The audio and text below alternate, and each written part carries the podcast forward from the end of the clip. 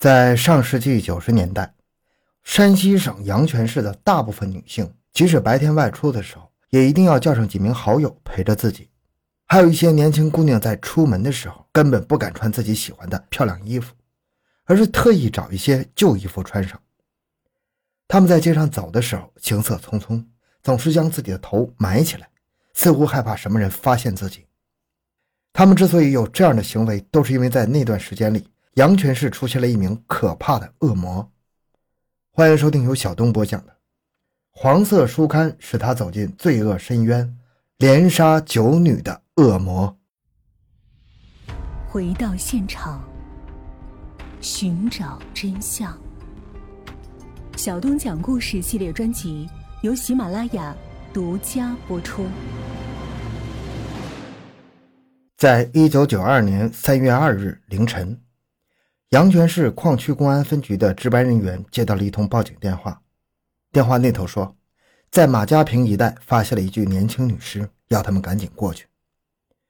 值班干警听到这个情况之后，立即带领法医等技术人员赶到现场。他们发现，死者是一名身穿红色衣服的年轻女性，周边百姓都说她叫钟艳。现在正是她下夜班回家的时候，也不知被谁就这么杀害了。在居民们还在议论的时候，法医已经确定了死者是被人从背后用利器刺死的。通过对尸体及周边环境的检查，警方发现死者没有受到性侵害，而且随身财物也没有被拿走。根据这一情况，他们推测死者应该是死于情杀或者仇杀，凶手除了他的性命之外什么都不想要。但是随着调查的深入，警方发现。钟燕平日里为人和气，感情经历也十分简单，也没有什么仇家和情敌呀，这让案件的调查工作陷入了僵局。可还没等警方理出头绪，第二起杀人案就在距离钟燕尸体不到一百米的地方发生了。这次受到袭击的女子叫张梅，她被人从身后刺了四刀，不过还好其被行人发现，及时送医，捡回一条性命。她说自己是突然被人从后面抱住的。还没等他反应过来，自己就被刺了四刀。随后他就不知道发生什么了。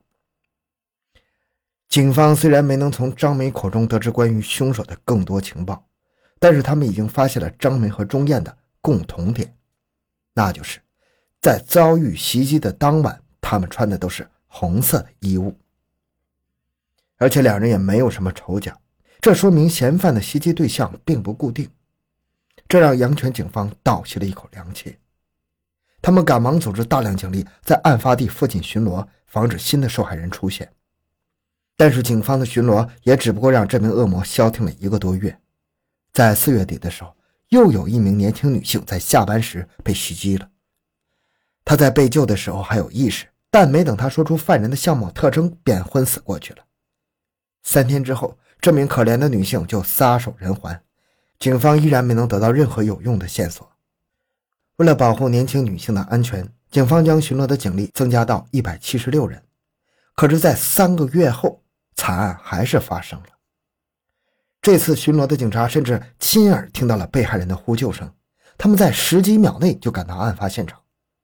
但是，现场只有一名倒在血泊中失去呼吸的女性，狡猾的凶手早就逃之夭夭了。巡警连他们的样子都没看到。由此可以看出。凶手的作案手法已经非常娴熟了，这给了民警们很大的办案压力。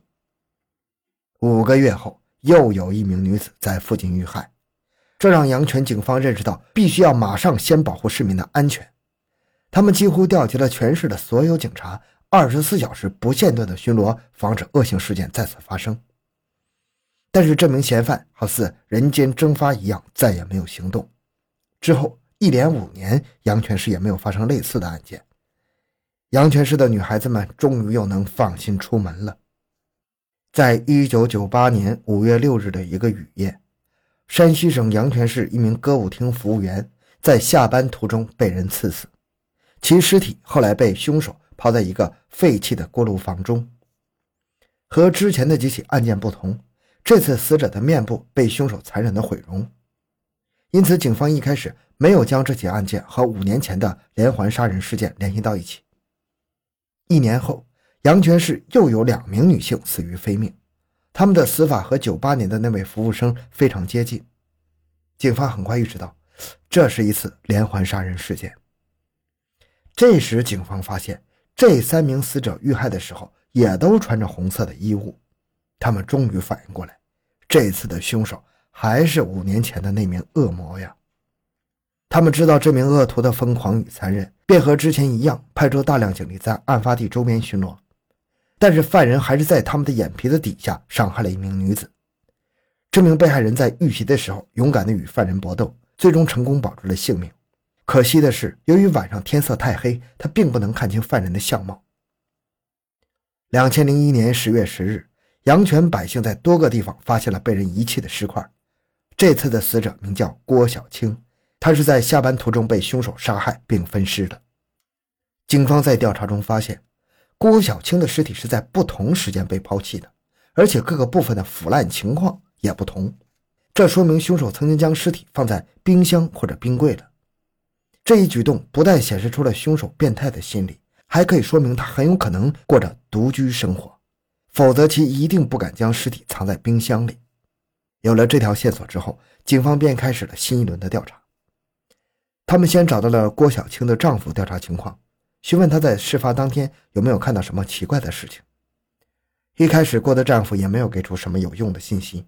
后来，在警方的多次询问下，他想起来，在晚上出去找妻子的时候，他看到对面的牌坊里还有一间屋子亮着灯。根据这个线索，警方找到了那间屋子的主人杨树明。他当时在这里开了一个专门搞焊接的小门市，其父母、妻子和女儿都住在市区了。平时只有他居住在这里，警方并没有直接将其带走调查，而是先走访了附近的邻居。他们表示，杨树明是一个很老实的人，平时对自己的家人还有邻居都十分的和气，也没什么异常的行为。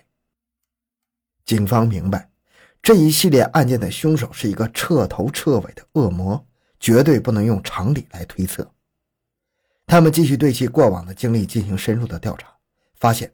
他在年轻的时候曾因为侵害妇女被抓过，这让杨树明的犯罪嫌疑陡然上升。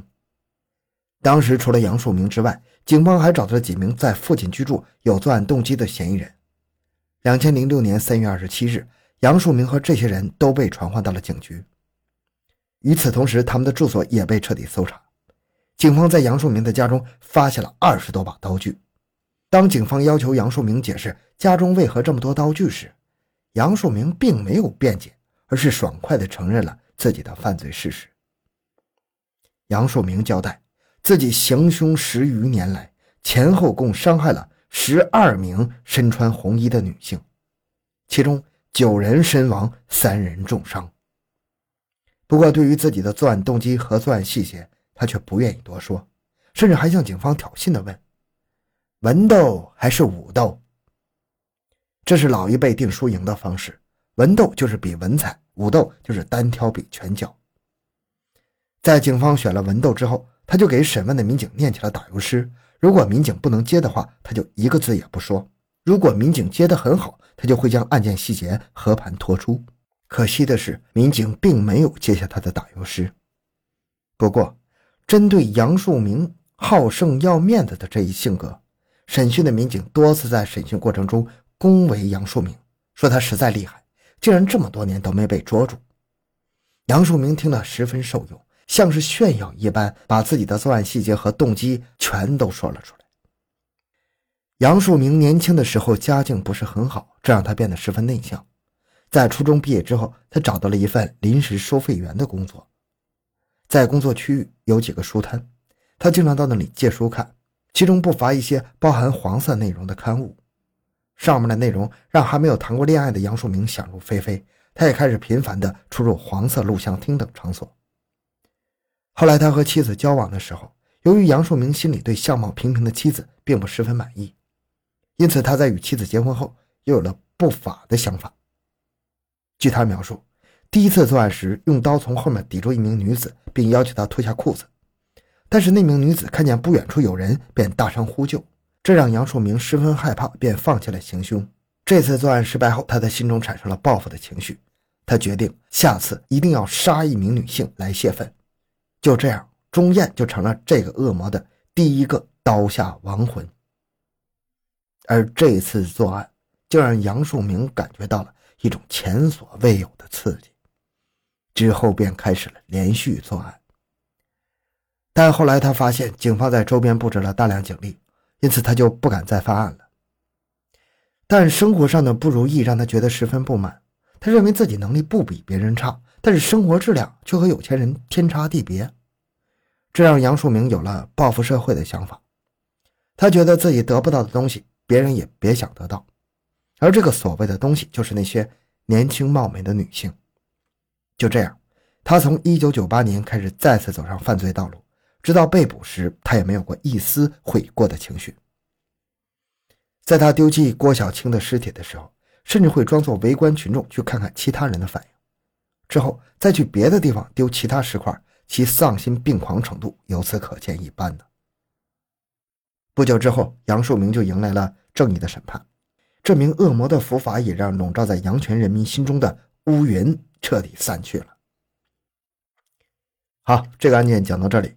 小东的微博账号主播小东讲故事，感谢关注，咱们下期再见。